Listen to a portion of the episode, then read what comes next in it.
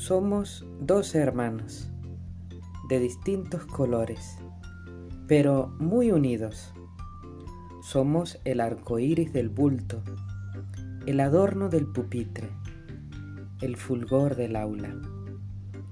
Somos los que en la hoja blanca hacemos el milagro del paisaje, el azul claro en el cielo redondo, el amarillo en el sol de cara risueña, el verde en el árbol del cerro y el rojo en las flores del camino, que llega hasta la puerta blanca de la casita gris. Somos los mejores amigos del niño artista.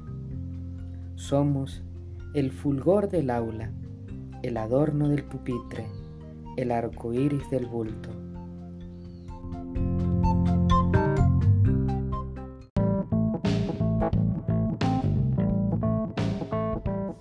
Acabamos de escuchar un poema sencillo y muy significativo titulado Los Creyones del autor Roberto Mujica, revista Tricolor.